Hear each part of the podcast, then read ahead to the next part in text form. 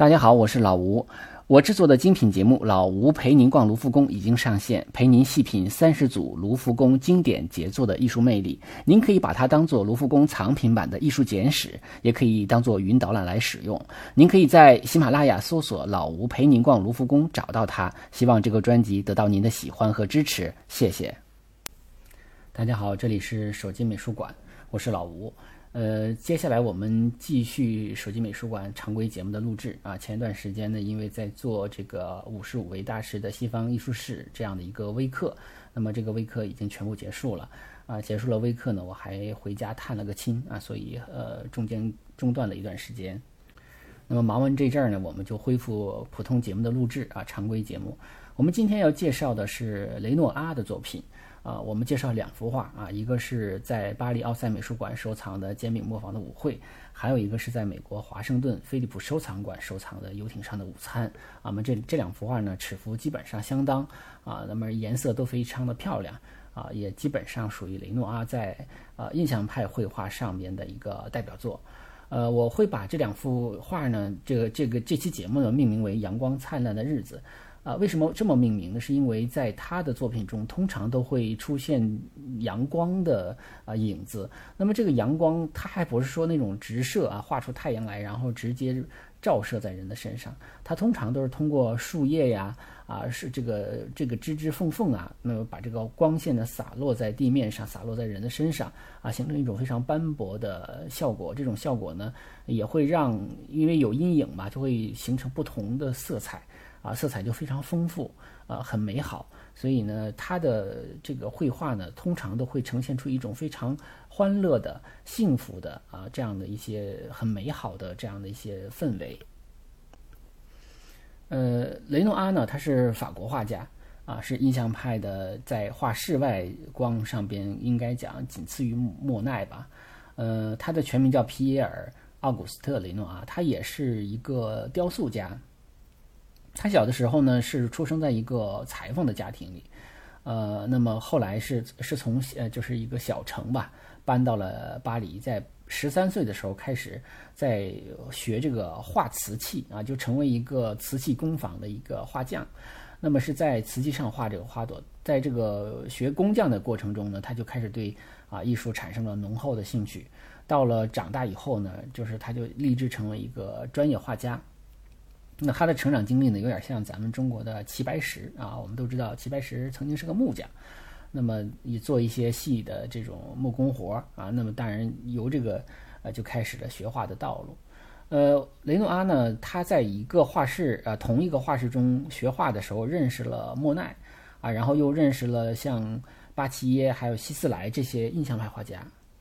但是他呃，因为他基础还是不错的。呃，那么他曾经还入围过沙龙啊，被认可过啊，但是呃，有可能没有展出过，就是被收呃被收了他的画，但是他自己觉得不是太理想。呃，那么他在这个后来跟呃莫奈他们的经常一起出去这个外出写生，呃作画切磋画艺，那么就形成了这样的一个小小的流派啊，就是后来啊这个非常著名的印象画派。呃，到了。嗯，十九世纪七十年代中期的时候，那么雷诺阿已经发展出他非常个人呃非常独特的风格啊。尽管大家都是画室外光，都是要室外写生，都是尊重真实的色彩啊，都是讲究室外光线，但是呢，呃，他还是有他的特点啊。他呃，他比较喜欢画女性啊，画一些啊优雅的女士啊，画儿童啊。然后呢，他画的色彩都非常的甜美啊，非常的甜。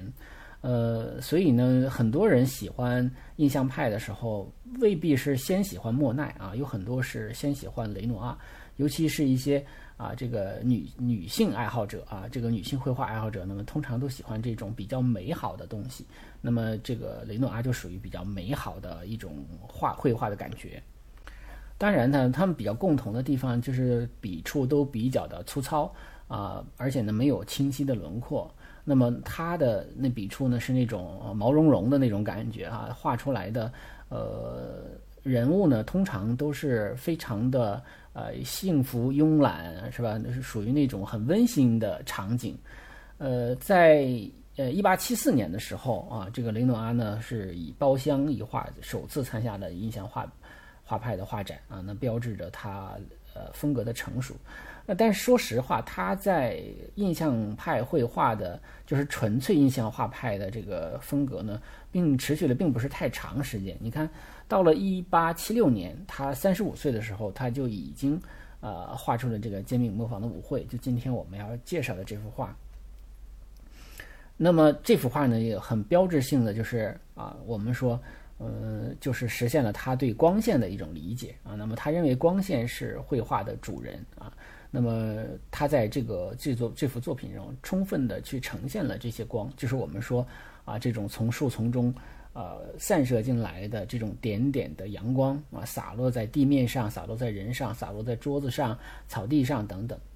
啊。所以这也是他的。啊，印象画派的最代表的作品，呃，当然后来在一八，就是因为他的这个风格逐渐成熟嘛，在一八八一年的时候，那么他又完成了《游艇上的午餐》这幅画呢，呃，是这个四四十岁完完成的，那么也是他从印象绘画的最成熟的一个风格了，啊，我们可以看出，呃，从《游艇上的午餐》呃跟呃，煎饼磨坊的舞会相比的话呢，呃，它的这个完成度会会更高啊，笔触呢就更为精致，呃，那么这也是他会就是印象绘画时期的比较晚期的作品了，因为从这个时候开始呢，他就呃开始有新的思考了啊，他觉得他嗯有必要再去学习一些古典绘画的东西，所以呢，嗯，他在就是说在这个之前呢，还得得过一笔就是呃沙龙展上的一个。呃，认可，那么得到了一笔酬金，他也，呃，有了这个经费，所以他又到了呃这个其他的国家去，比如说去英国啊，去阿尔及利亚，去意大利啊，尤其是在意大利，他学习了很多的呃这种古典主义的绘画的技巧，尤其他非常喜欢拉斐尔的画，那么他去过佛罗伦萨、威尼斯、罗马等等等等，所以他的艺术追求呢，就从印象派开始，呃，倒回到古典主义的绘画风格。所以，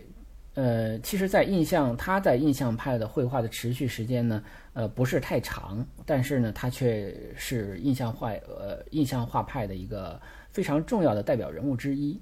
但是呢，他回到了古典主义画派，他开始去学习安格尔，学习拉斐尔，呃，甚至认为他说，甚至他说过这样的话，说在油画方面，我更喜欢安格尔。那么这种倒退啊。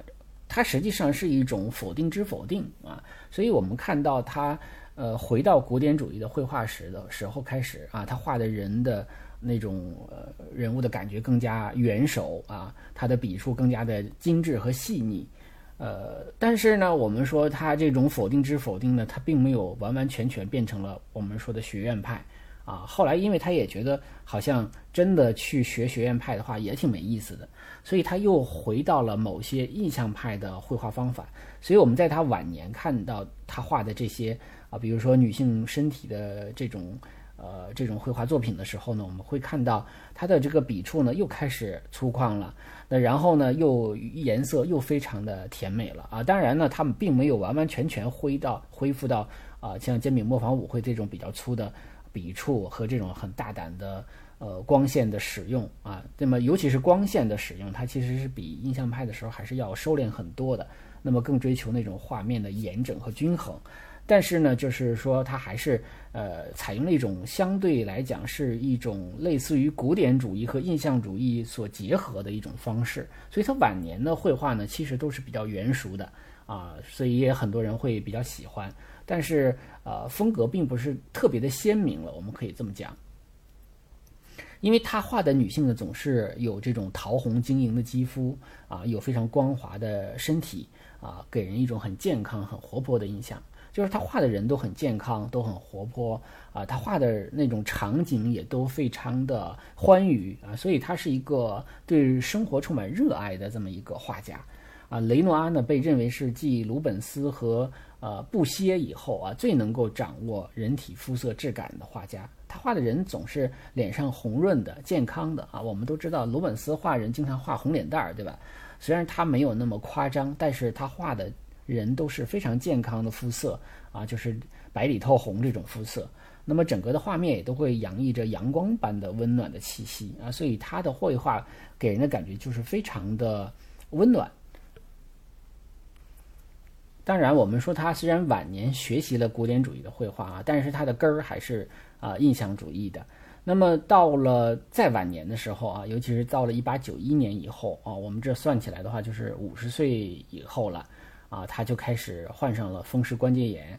啊。那么他这个呃之后呢，就是当然这会影响他的创作啊，所以他晚年有一度还呃只做一些雕塑。啊，而且呢，他因为条件各方面的改善嘛，还曾经去了西班牙，那么去看了维拉斯开兹的一些作品啊，也喜欢维拉斯开兹，所以他的绘画中可能说，呃，也是一个集大成者吧，就是各种风格的呃大师，他也都进行了学习啊。当然，他的作品也是很容易识别的啊，甜美的色彩啊，然后光线。啊，阳光明媚的场景啊，所以这些都是啊。尽管他晚年受这个风湿病啊所困啊，应该讲手脚都变形，非常痛苦，但是他还是啊坚持画这些非常美好的东西。所以这也是让我们觉得挺不容易的啊，因为自己的生活那个时候已经各种不方便了啊，但是他还是去表达这种最美好的东西。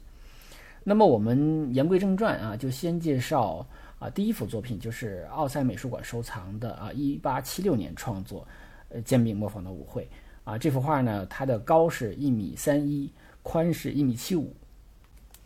那么这个标题中啊，有一个煎饼磨坊啊，我们可能很多人就会想到巴黎有一个地方叫做红磨坊啊，因为啊有这样的一部电影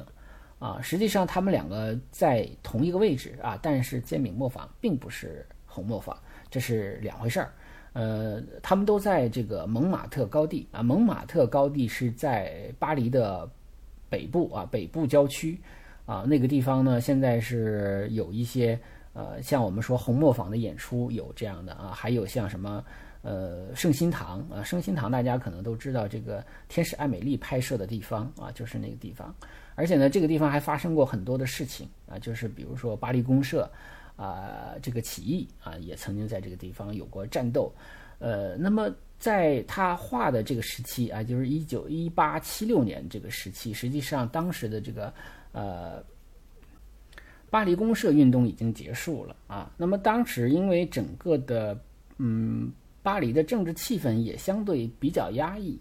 呃，但是呢蒙马特这个地方呢，因为现在看起来很繁华啊，在当时呃它属于郊区。呃，但当地的这个住宿的这个费用呢就比较低啊，就像有点像呃我们北京的宋庄啊，是个画家村的这种感觉，就是很多的画家呢聚集于此，包括甚至后来的毕加索也曾经在这里居住过，而且毕加索也曾经画过啊像煎饼磨坊的这些这个舞会的这一些场景啊，那么跟他风格当然是很不一样了。呃，这个地方呢就是。会有聚集着很多的艺术家啊，当然也有一些工人呐、朋友呃，这个这个一些游人呢，可能会在呃，比如说这个呃节假日到这个地方来休闲啊，因为它的费用比较低嘛。呃，煎饼磨坊呢，是因为它是在一个山坡上，呃，在这个地方原来就有两个磨坊啊，就是大风车。那么这种磨坊呢？呃，它就可以在这个磨坊的上边，比如说搭一个楼梯，就可以成为一个山坡上的制高点，就可以去看啊整个巴黎市的风景啊，就很漂亮。所以呢，啊那个时期啊，这个在这个地方呢，可以成为一个很观景的地方。然后这个地方还可以经常办舞会啊，呃，叫它煎饼磨坊呢，并不是说这个。呃，磨坊呃是磨出来的煎饼，不是这个啊，跟这个没关系，而是它有一种，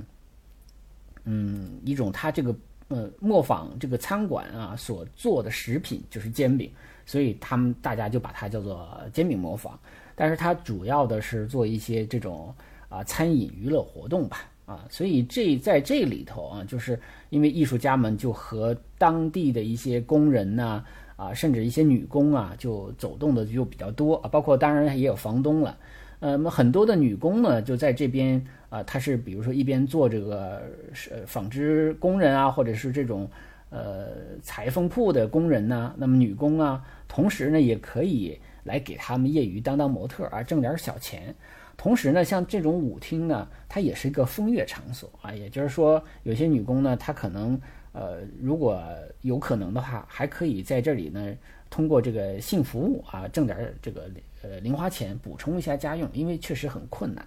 但是这里边呢，他们也会跟这些艺术家，因为经常的认识，经常的互动，可能也会结为成男女朋友啊，这也都有可能。啊，所以就是说，煎饼磨坊的舞会，他在这里边参加舞会的人，应该讲是比较杂的啊。但是呢，可能大家都不是太有钱，可能都属于那种啊，比较比较中下阶层的人。那么这个煎饼磨坊的舞会，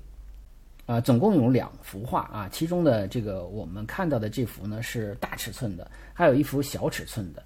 啊，大尺寸的画呢，其实展出之后啊，这个口碑并不是特别好啊，也没有人买。啊，那么这幅画呢，后来就被啊另外一个比较有钱的呃印象派画家叫做卡耶伯特啊，把卡耶伯特把这幅画买了。后来卡耶伯特死了以后呢，是把卡耶伯特其实他本身是呃印象派画家啊，这个以以后我们会讲到他的作品。那么他同时呢也是其他呃印象派画家的一个赞助者啊，因为他比较有钱，所以他也会买其他的。呃，画家其实也是等于帮他们解决生活问题，同时自己也有了一些收藏。那么他去世以后呢，就把这幅画捐给了啊巴黎市政府啊。那么后来就是入入就是进入了这个啊博物馆，进入了奥赛美术馆啊。那么在这个等于这幅画的这种啊传承呢是比较简单、比较清晰的啊。那么经过只是经过了卡耶伯特一一手，有个小尺寸的煎饼模仿啊，那么是在。呃，这种民间的收藏家这种传来传去的，啊，一在一九九零年的时候，曾经卖出过高达七千八百一十万美元的天价啊，是当时整个绘画拍卖界的排名第二的高价作品啊。那么当时的第一高价是梵高的《加歇医生》。那么这个小尺幅的煎饼磨坊的舞会是被日本的一个大富商叫做齐藤良平购买。这个齐藤良平呢特别逗啊，他是很喜欢买这个，因为那个日本有很多的，当时有很多实业家是暴发户，买完了锁在仓库里七年不给大家，呃，这种不不拿出来让大家看啊。后来也有很多人就是在艺术界是有争议的，就觉得尽管是你个人的收藏，但是这个作品是属于全人类的啊，就是说收藏家依然有义务要定期的拿出来进行展览、进行巡展。啊，这个齐藤良齐藤良平呢，他就是那种土豪暴发户嘛，他就曾经放话说说我要死了的话，我要把它带走啊，就是要把这幅画烧的带走，很喜欢。嗯，但是后来呢，嗯，但是我们说到这个就想起了《富春山居图》了，对吧？啊，那么后来呢，就是齐藤良平生意破产了啊，破产呢，破产之后啊，银行迅速的把他的这个资产进行了扣押，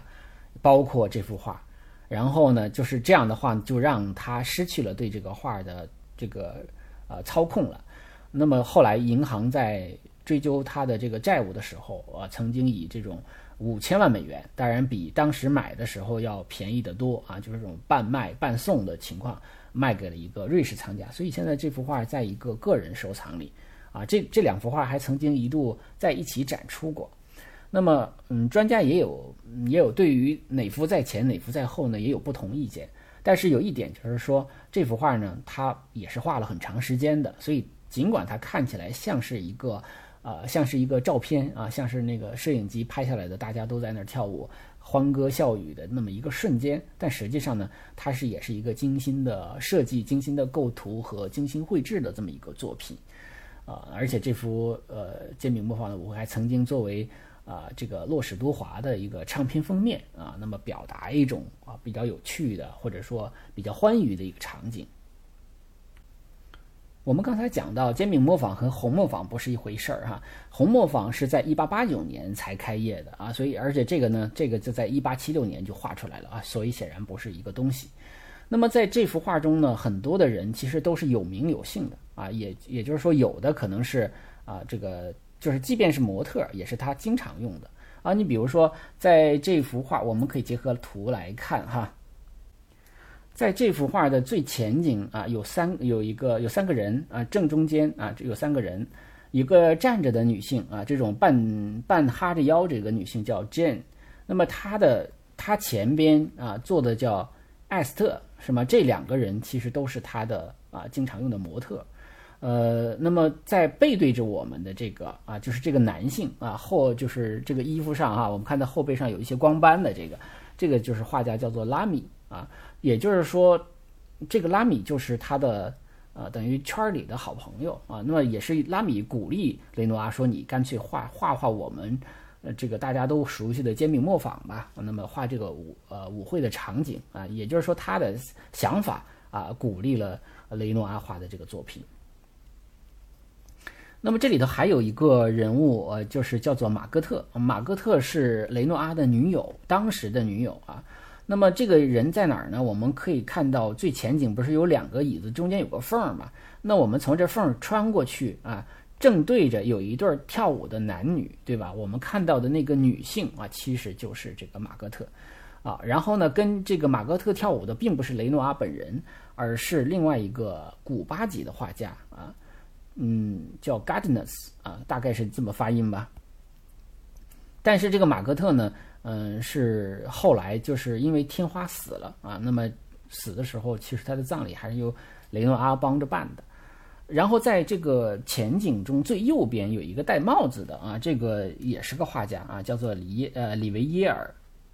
那这个场景中呢，我们看到。嗯，就是因为我刚才讲了，它舞厅呢多半也有点这种风月场所的这个作用，所以有很多这种女缝纫工呢啊，也兼职做模特啊，也兼职做舞女啊，甚至也当性工作者啊，所以呢，这些人的身份其实是很复杂的啊，当然也可能呃，在这个法国的这种性啊比较开放啊，所以也没有关系，再加上当时的人呃生活条件确实比较差啊，也也都比较需要钱。而且这雷诺阿当时在这个呃煎饼磨坊的这个他住的地方，离煎饼磨坊是很近的，也就是说，呃，距离也就一百米左右吧。啊，他当时在煎饼磨坊人还是呃非常好的，还帮当地什么筹钱办幼儿园，他还呃这个帮助筹钱什么的啊。所以呃，他这幅画呢，也是经常把这个画板搬到啊煎饼磨坊舞会的现场来来创作的。但是这幅画呢，它有很多的特点，就是刚才我们讲的，比如光线的问题、色彩的问题，还有就是它的构图的问题。呃，我我说的问题不是不是那个毛病啊，是指就是它的特点啊。那么它在嗯，比如说它的这个光斑啊，你看我们就呃呃通过这幅画也能够知道怎么去欣赏呃这个呃印象派的绘画啊。我曾经可能很很多次都讲过，我们可以。远了看啊，站远了看，这样的话，我们通过远远的看的话，那种通过树的夹缝啊洒进场景中的这种光线就会变得非常的美。如果你近处看的话，你就会觉得很硬啊，尤其是像这个啊拉米啊，就是这个前景中这个背对着我们男性的后背上的这几个光点，如果你近看的话，你会觉得画的有点生硬啊，这几个光斑看的很很很别扭。但是你远远的看。啊，或者说像我说的这个近视的话，你可以把眼镜摘掉看的话，你就会觉得哦，那个场景是很美的。它是一种光影魔术啊，所以呃，在这幅画中，我们同样也是有这样的一个看画的方法。那么这个画也有很多的细节，你比如说啊，在场景中我们会看到很多灯杆儿，对吧？呃，这种像路灯一样的灯杆儿，然后还有一些吊灯。那么在这个它既然是一个露天的舞场的话，啊，那么它其实到夜间，呃，还在开放啊。呃，根据记载，这个舞会是要从下午三点一直跳到晚上的十一点，所以它要有灯啊，所以它整个的这个欢愉的场场场景是要持续很长时间的。而且呢，它这里边呃，人和人之间都是有聊天有对话这样的一个氛围的，所以这个场景是非常的放松的。我们在刚才讲到的前景中的三个人，你看就在聊天儿，对吧？就是他经常用的模特那个姐妹啊，和这个拉米之间的聊天儿啊。而且你像这个靠着树的那一段啊，我们可以看到，就是他就是这我们说前景这三个再往远一点儿啊，那不有棵树吗？树那儿不是还有一个一对男女嘛，对吧？有一对男女啊，那么有一个女的是靠着树，但是他后边有一个男的，好像在献殷勤啊，在。这个上赶着跟他说话啊，所以也是一种，呃，很有意思。尽管他俩没有对视啊，但是这个场景就很有意思。而且在这两个人中间，在树下面还有一个人啊，也就是一个有个女的从他通过他俩形成的三角形的这个缝隙呢，就往往我们的这个方向，往我们观众这个方向看啊。这个人具体就在拉米的头上 这个位置，能看到吧？也许他在看拉米啊，也许他在看呃哪一个人啊，所以他也有一种互动的感觉啊。包括他的女友马格特和那个古巴籍画家的这个舞蹈，所以整个的这场景就很欢快，而且又是这种阳光。洒洒下来啊，这种透过树的枝叶洒下来，它会给人感觉非常的轻松。而且它的构图上呢，我们可以看到，啊，就是两个椅子中间不有个缝儿嘛，左下角这儿，对吧？这个其实从构图上来讲，它也是一种引领，一种指引啊。通过这个缝儿，感觉好像我们可以通过这个缝儿能够走进这个场景中啊，会觉得很气氛很。很轻松啊，所以放眼望去，这个场地很大啊，而且，它这里边有斜线有直线。你比如说像啊，这个前景中的这个椅子背儿，它是一个斜线的，它是一个。那么甚至我们可以找到了一条对角线构图啊，从左下角向上右呃向右上角有一个斜线构图，我们中的很多人物都在这条线上啊。那么我们也能看到很多的直线的使用，比如说我刚才说的路灯的啊灯杆儿。啊，还有那个远处的那个柱子啊，还有吊灯的这个竖线等等等等。那么这些线条其实也有助于啊整个场景的构图。同时，你像这个呃，我们在右右右下角啊，就是说右侧的这个有有点这个这个画家哈，呃里耶呃里维耶尔，他的这个前前边还有桌子上还有一些。呃，我们应该讲叫静物，对吧？就是说从画的角度来讲，静物有些有两个瓶子，有个杯子，那么也表明了这是一个可以吃吃喝喝、可以放松的一个地方。所以呢，它这里边元素都比较充分，光影也比较的呃用的也比较好，所以这幅画呢，真的就是呃能够成呃能够代表。啊，这个雷诺阿啊，甚至能够代表整个印象派那个时期，尤其是在人物、在场景上的一种特有氛围，而且它的颜色也很漂亮啊。所以这幅画呢，在奥赛美术馆也是它的这个镇馆之宝之一了啊。尽管它有时候也会拿出来展。那么这幅画曾经在啊中法建交五十周年的时候，那么作为这个十幅画中的一幅啊，那么送到在国家博物馆展出过。我也在现场讲过这幅画，所以。呃，对这幅画印象很深。那么我们刚才讲，就是它还有一点在于，它是一种照片的感觉啊。尽管它画了很长时间，但它比如说，它人有一部分是被裁掉的啊。你看，我们说在呃左下角。啊，这是一个好像姐姐跟妹妹啊，或者是妈妈跟女儿之间的对话。我们可以看到，这个大一点的这个女性呢，的半边脸和整个身子都被切掉了，对吧？这个在绘画中它属于完成度不够的意思啊。那那个如果是文艺复兴的时候，是绝对不可能的，是所有的要画的场景都会有在画画框之内的。但是这个时候，因为受到了摄影术的影响，包括刚才我们说那个右下角这个帅哥画家啊，里维耶尔。它的后背也被切掉了，那么这个都是摄影式的构图，摄影师构图它就会有一种即时感，它会给你一种感觉，一种甚至是一种错觉，这就是像拍照一样拍下来的，就是当时的某一刻。啊，所以其实他们追求的是这样的一个效果，也就是说，印象派它在诞生的时候，因为摄影术等等的原因啊，就会让整，呃，就会让他们的审美发生一个变化，他们会觉得这样的构图更加的现代。而不是那种呃，我们说学院派那种四平八稳的构图啊，他更追求这种很现代的效果。那么接下来我们再看跟这幅画其实很像的啊，就是游艇上的午餐啊，这是他四十岁，一八八一年创作的，尺幅呢是高一米啊一米三啊，宽是一米七三啊，就跟煎饼磨坊差不多啊。在华盛顿的菲利普收藏馆，这是一个个人的收藏馆啊，但是规模挺大的。嗯，那么在这幅画中呢，我们会看到也是大家在一起，但是只是不是在跳舞啊，也是一些朋友，可能是画家和他的这个艺术圈的朋友啊，还有当地的一些人。但是这里这个要说的一点就是，这幅画名字虽然叫《游艇上的午餐》，或者有人叫它《船上的午餐》，但这幅画，呃。它的场景并不是在船上，它是在岸上啊，也就是说，它是在岸边的一个大棚子里啊，就有点像，呃，我们说就是夏天啊，为了纳凉的一个棚子啊。这个棚子呢，它是塞纳河边的一个小镇小镇上，那么为了搞这个呃划船运动啊，有一个这种叫做富尔乃兹餐馆啊。这个餐馆呢，一到周末的时候，就会有很多的人到这儿来，呃，这个划船运动啊，或者是休闲郊游啊。那么他就搞了这么一个大棚子啊，像室外的大排档一样，大家可以在这儿吃饭啊。那么当然也可以划船，他也会出租船给这些人。而且这家店的老板就是这个富尔乃兹呢，本身就是一个划船爱好者，所以呢，他其实这个本质上来讲是一个划船俱乐部。呃，那么我们看到这个场景就是啊，艺术圈的一些朋友在这儿划划船、画画画，对吧？聊聊天儿啊，聚聚餐啊，吃吃喝喝。呃，我们觉得这个整个的氛围感觉就是非常的欢乐美好，而且我觉得可能会唤醒我们每一个人的。呃，记忆啊，比如说我们上学的时候跟同学们去郊游啊，或者说啊一些年轻人几个家庭车友会，对吧？就是会有这种相聚的美好啊。我我相信可能对于我们中国人来讲更容易理解啊，因为我们中国人是比较喜欢社交，比较喜欢扎堆儿的啊，所以像这种场景啊，就给人感觉就是再短暂的欢乐都是一种永恒的感觉。然后我们还是在这个正中间的这个桌子上看到了所谓的静物的部分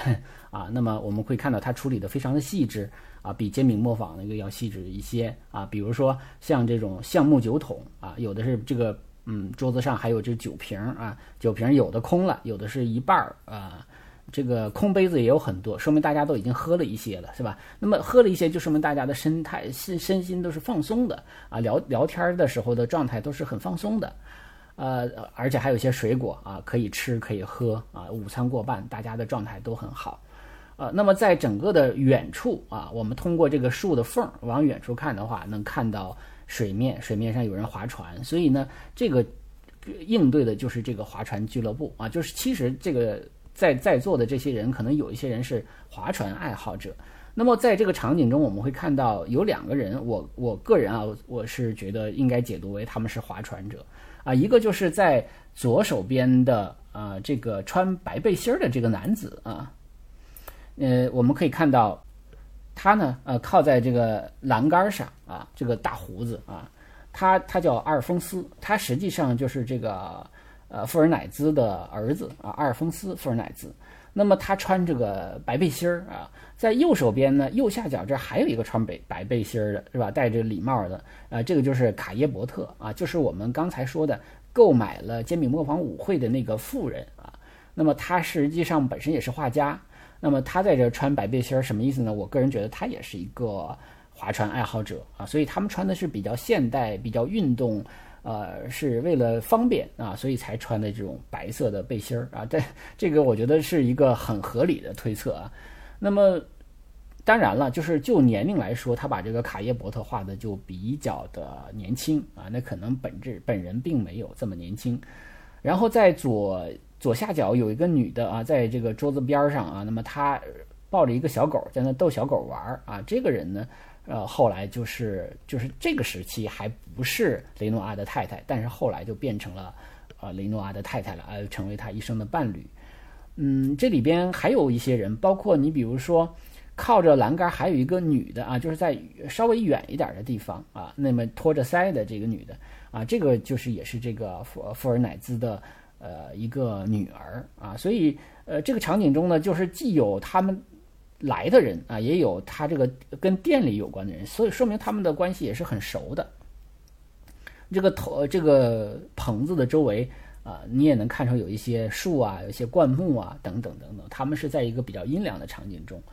呃，那么在远处我们会看到有一些穿着比较啊，这个比较讲究的啊，或者比较正式的，比如说还有一个戴着高高的礼帽的这个人啊，这个人是一个银行家，也是一个。呃，业余的文艺批评家啊，以文艺评论家啊，或者说是一个艺术的收藏者啊，他也比较有钱啊。这个根据记载呢，这个人买过大概有四十多幅的印象派的作品。我们在右手边的上边呢，还看到有三个人啊，你比如说啊，有两个男的跟一个戴着黑手套的女的说话。这个戴黑手套女的穿着的也是非常的讲究啊，她其实像他们这个着装就跟。这个穿白背心儿就形成了一个很鲜明的一个对比啊，呃，所以呢，啊，我这个女的就是也是一个演员啊，而且呢，当时是呃雷诺阿的一个情人啊，所以我们如果真是仔细看的话啊，甚至大家可以去查英文版的维基百科的话，都能够找到他们的名字啊，都能够一一对应上。啊。当然也有我看到有一些人解读这个白背心儿的时候，还是还是把它认为是一个啊就比较现代的着装，其实很好解释，我觉得就是划船的一个相当于运动服啊，是这样的。但是这个白背心儿和白色的桌布呢，恰恰好好是用来我们欣赏印象派色彩的，对吧？我们现在肉眼望去，我们就会认定它是白背心儿。可是当我们仔细的去看的话，发现它并不是纯粹的白，它身上会有那种淡淡的紫啊、淡淡的黄啊、淡淡的啊这种反射过来的蓝色呀，等等等等，它的颜色是非常复杂的啊。真正的白色可能只有衣领的部分啊，或者高光的部分有一点点啊纯白色。那么这就是印象派的特点，就是印象派认为并没有纯粹的白色，也没有纯粹的黑色，所以在他的这个在他们的这个绘画体系里边啊，所有的色彩就是所有的颜色都是有色彩的啊，黑也是有色彩的，白也是有色彩的，所以我们尽管它是用各种各样的颜色画出来的白色，但是我们还是会一眼认出这就是白色。啊，所以我们它的这种对真实的呈现的还原度还是很高的。啊，它这种色彩是由于周边的各种色彩的反光折射啊，以及啊这种阴影的颜色的构成形成的。啊，所以我觉得在这儿呢，可以比如上一幅画煎饼磨坊的舞会，我们可能更多的感受到是光线的使用，而在这里呢，我们可以更好的去感受一些比较啊，就是色彩比较多的啊。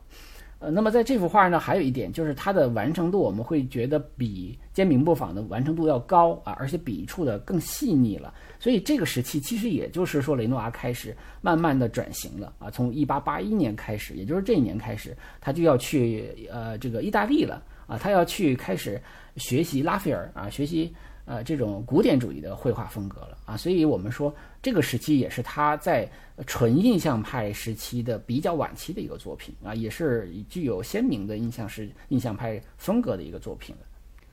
那么这这里这两幅画都有个特点，就是他画的都是呃认识的人，当然里边有个别是这种花钱的模特啊啊，但是呢，更多的就是画家朋友熟人啊，而且呢，模特可能我。要场景场景的话，也不是每一幅我我也不是按幅按画来付钱了，有可能就是，呃，就是我给你定定期的给你赞助，但是你定期的来帮我这个当模特，呃，有可能是这样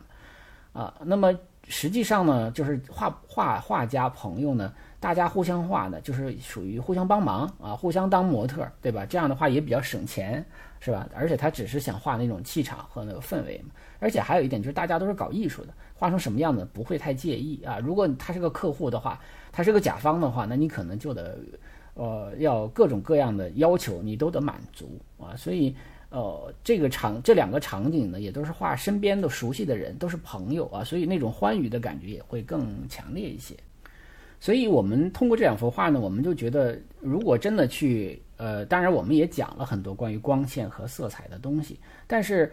呃，这两幅画的最核心的东西就是让我们会想起自己的啊那种呃跟同学、跟好友、跟朋友之间的这种聚会啊，跟家人这样的一些聚会，怀念怀念起那种很点滴的细节啊，想起那些幸福的时光。我觉得如果它能达到这样的作用的话，那它比呃对于光线的分析、色彩的排布、构成呃构图。呃，比这些东西要有意义的多啊！这就是说，呃，艺术作品它每个作品它可能带给人的感受和带给人的启发，它是不一样的啊。那么这幅作品，我觉得它就是还原了一个非常欢乐的、呃温馨的生活场景啊。也而且这也是呃雷诺阿的绘画观啊，他不认为绘画有什么深刻的作用啊。当然，他可能比那个呃莫奈的主题可能还多一点儿，呃这个。那故事性更强一点，还场景的感觉更丰富一点，但是呢，他也不认为它有很深刻的、很高级的作用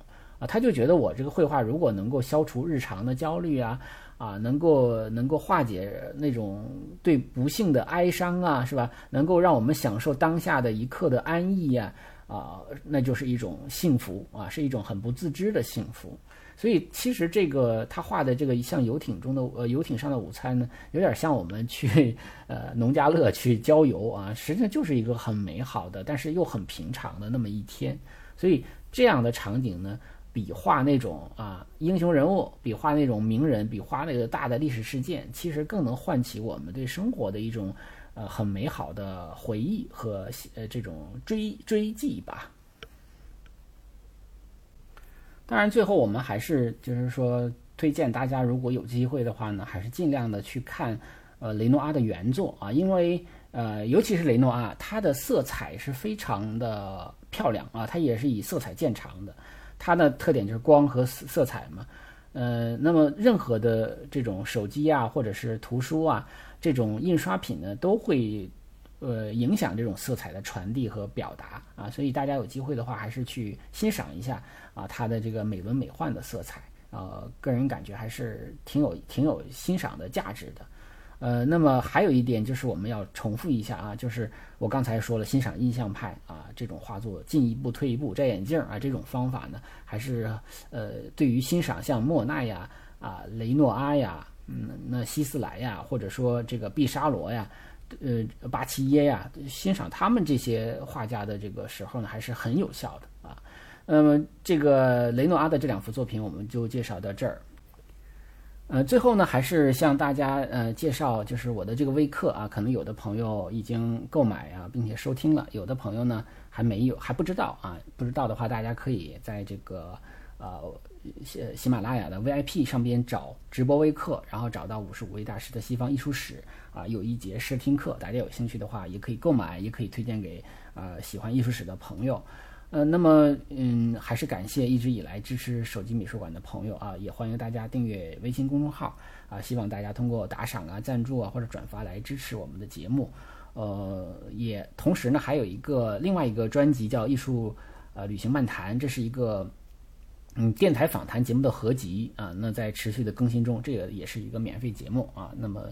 呃，当然也有些朋友就是说，呃。在这个艺术旅行漫谈中听到一些音乐啊，就问我这些音乐是什么名字？啊，坦率的说，我也不知道啊，因为这是个电台节目嘛，是由呃电台的编辑啊在后期制作的时候呢添加的。嗯，我想跟大家说的就是有一个方法啊，就大家可以用一些比较现代的科技的手段啊来找到这些音乐。